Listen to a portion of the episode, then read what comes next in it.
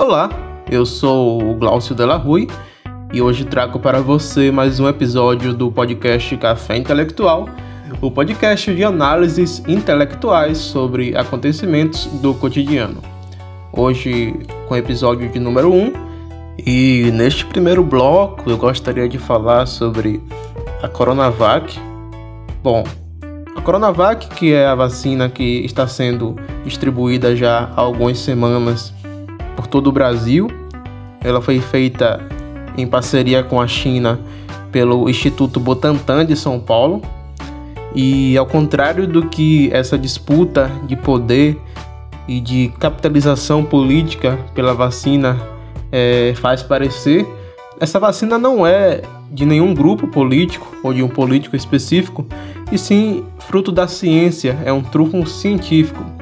É curioso que o próprio Bolsonaro, o presidente negacionista, que insiste em corroborar com, com medicamentos que comprovadamente não funcionam contra o coronavírus, é o caso do, da cloroquina e da ivermectina, ao perceber que a Coronavac realmente tinha validade e funcionava e seria suficiente para imunizar a população, e percebendo a jogada do governador João Dória, que fez toda uma propaganda em cima da vacina para se contrapor ao Bolsonaro, claro, objetivando uma eventual campanha para 2022, a presidência da República, o Bolsonaro deu uma declaração dizendo que a vacina não era de nenhum governador e sim do Brasil.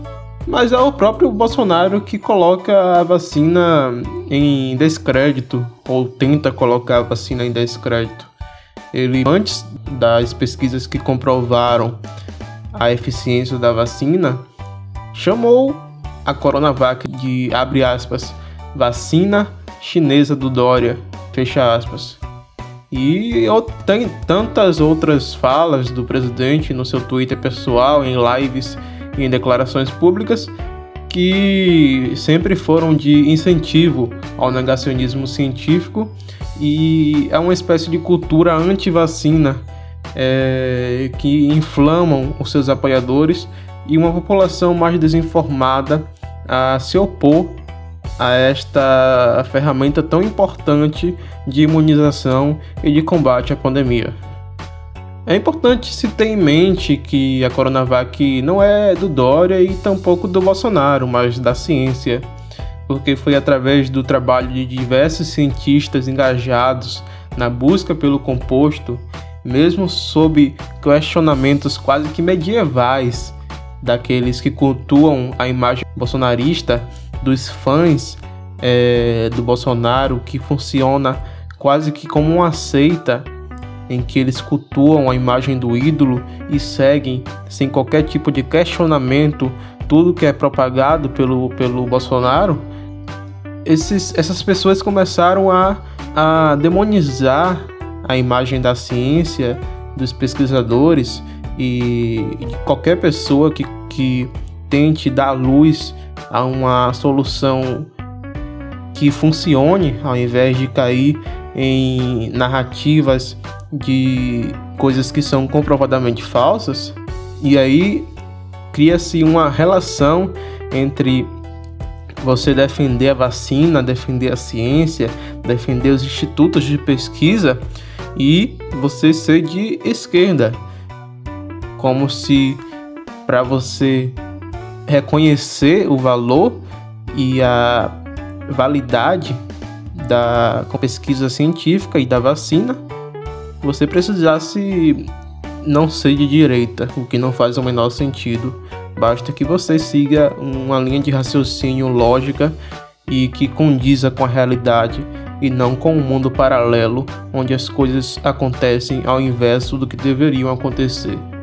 Então essa, então todo o mérito deve ser dado para os cientistas que mesmo com todas essas dificuldades mesmo com todos esses questionamentos infundados, conseguiram chegar até um composto eficaz e agora temos é, um meio suficiente para conter a pandemia no país mesmo com tão poucas doses até então, mas que com certeza pode ser o princípio da o princípio do fim da pandemia que tem matado tanta gente aqui no país.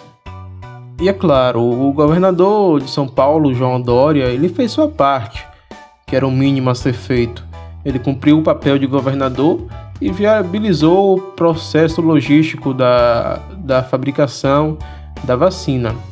Mas é importante ressaltar que foi o mesmo Dória que ameaçou o corte e até fez alguns cortes no investimento da ciência e da educação, que são o, o pontapé de, de saída para qualquer, para qualquer desenvolvimento de cura ou de qualquer insumo que possa combater não só a pandemia, mas qualquer outro tipo de problema de saúde ou sanitário.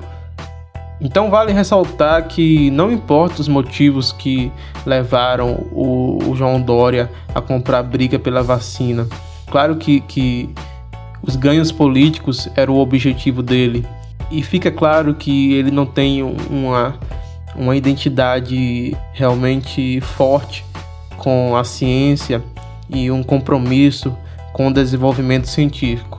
Mas pior que alguém provendo a vacina com segundas intenções é outro que não a provém com intenções bem claras, que é a do presidente da República.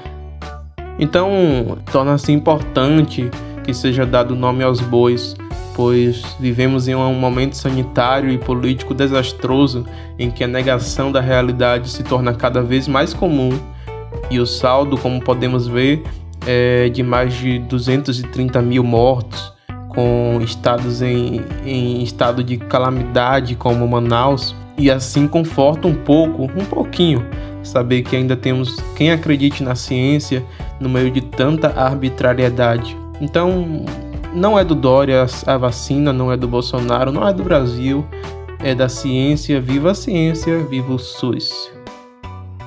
E agora no segundo bloco, eu vou levantar a bola de um fato curioso que é os liberais são aqueles que sempre escolhem o mau caminho.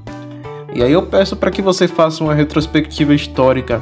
Será perceptível como os liberais, mesmo que não cheguem ao poder, na maioria das vezes não chegaram, eles sempre acabam manchados e por escolha puramente própria, sempre com a ideia de, abre aspas, apoiar o menos pior, fecha aspas. E aí vamos fazer um regresso histórico para 2022, depois daquela de toda aquela destruição sofrida na Itália depois da Primeira Guerra e no meio de uma combustão política, os liberais apoiaram o fascismo na Itália. Segundo eles, Mussolini era a opção menos pior, a opção viável, dado todos os concorrentes. Mussolini não era liberal. Seu governo era totalitário, como se mostrou logo após que ele chegou ao poder, e ele mantinha um controle estatal sobre todas as esferas do país. Mas os liberais apoiaram, em detrimento dos comunistas. Resultado, saíram manchados também como fascistas. E a mesma coisa aconteceu na Alemanha, muito parecido com a Itália, depois da crise de 29, a famosa crise de 29, em que os liberais apoiaram o nazismo e Hitler de jeito nenhum era liberal. Mas, de novo, a justificativa era ser melhor que o comunismo, melhor que qualquer outra opção para a época. Resultado: saíram chamados de nazistas e muito por muito tempo não conseguiram ter qualquer relevância política no país. E aqui no Brasil também aconteceu coisa parecida, porque os liberais apoiaram o golpe de 64 no Brasil, o golpe dos militares. E os militares, sabidamente, também não eram liberais. Os militares não foram necessariamente totalitários, mas detinham, detinham um controle estatal e políticas bem conservadoras, principalmente na cultura e costumes. Eles também foram responsáveis por deter o controle de vários, várias empresas e fechar o, a transparência e, e, e dar muita pouca, muito pouca transparência para orçamentos fiscais, mas a justificativa de novo era contra o suposto comunismo de Goulart, naquela época da Guerra Fria em que essa narrativa estava tão em ótica, e o resultado foi igual ao dos outros exemplos citados. Os liberais brasileiros saíram como golpista, tal qual os militares. E em 2018, os liberais apoiaram Bolsonaro. Bolsonaro nunca foi liberal. Seu discurso social é extremamente conservador e seu discurso econômico, o discurso econômico nem existe, já que ele mesmo admite não saber de economia. Mas a justificativa foi, pelo menos no APT, né? E o resultado é que sairão e já estão sendo vistos de forma tão descredibilizada quanto o governo pífio que faz o presidente atual. E dificilmente eles conseguirão eleger algum nome verdadeiramente liberal no futuro recente, porque terão a imagem deles sempre ligada ao presidente e mesmo que eles tentem correr atrás do prejuízo agora, tentando fazer um meia-culpa, tentando desvincular sua imagem do, do que foi o, a eleição de 2018, mas é muito difícil que as pessoas comprem essa narrativa. E é importante falar que aqui nem, nem cabe a questão de se o liberalismo é uma posição política aceitável, boa, ruim, enfim. Só fica, só fica claro que os liberais são o maior exemplo de mochila da história. E no terceiro bloco eu gostaria de falar sobre o fato dos bolsonaristas não quererem o voto eletrônico. O fato é que os bolsonaristas não querem especificamente o voto eletrônico, eles não querem nenhum voto. Porque se você for olhar, as eleições de 2018 foram marcadas pelas fake news, isso não é novidade para ninguém.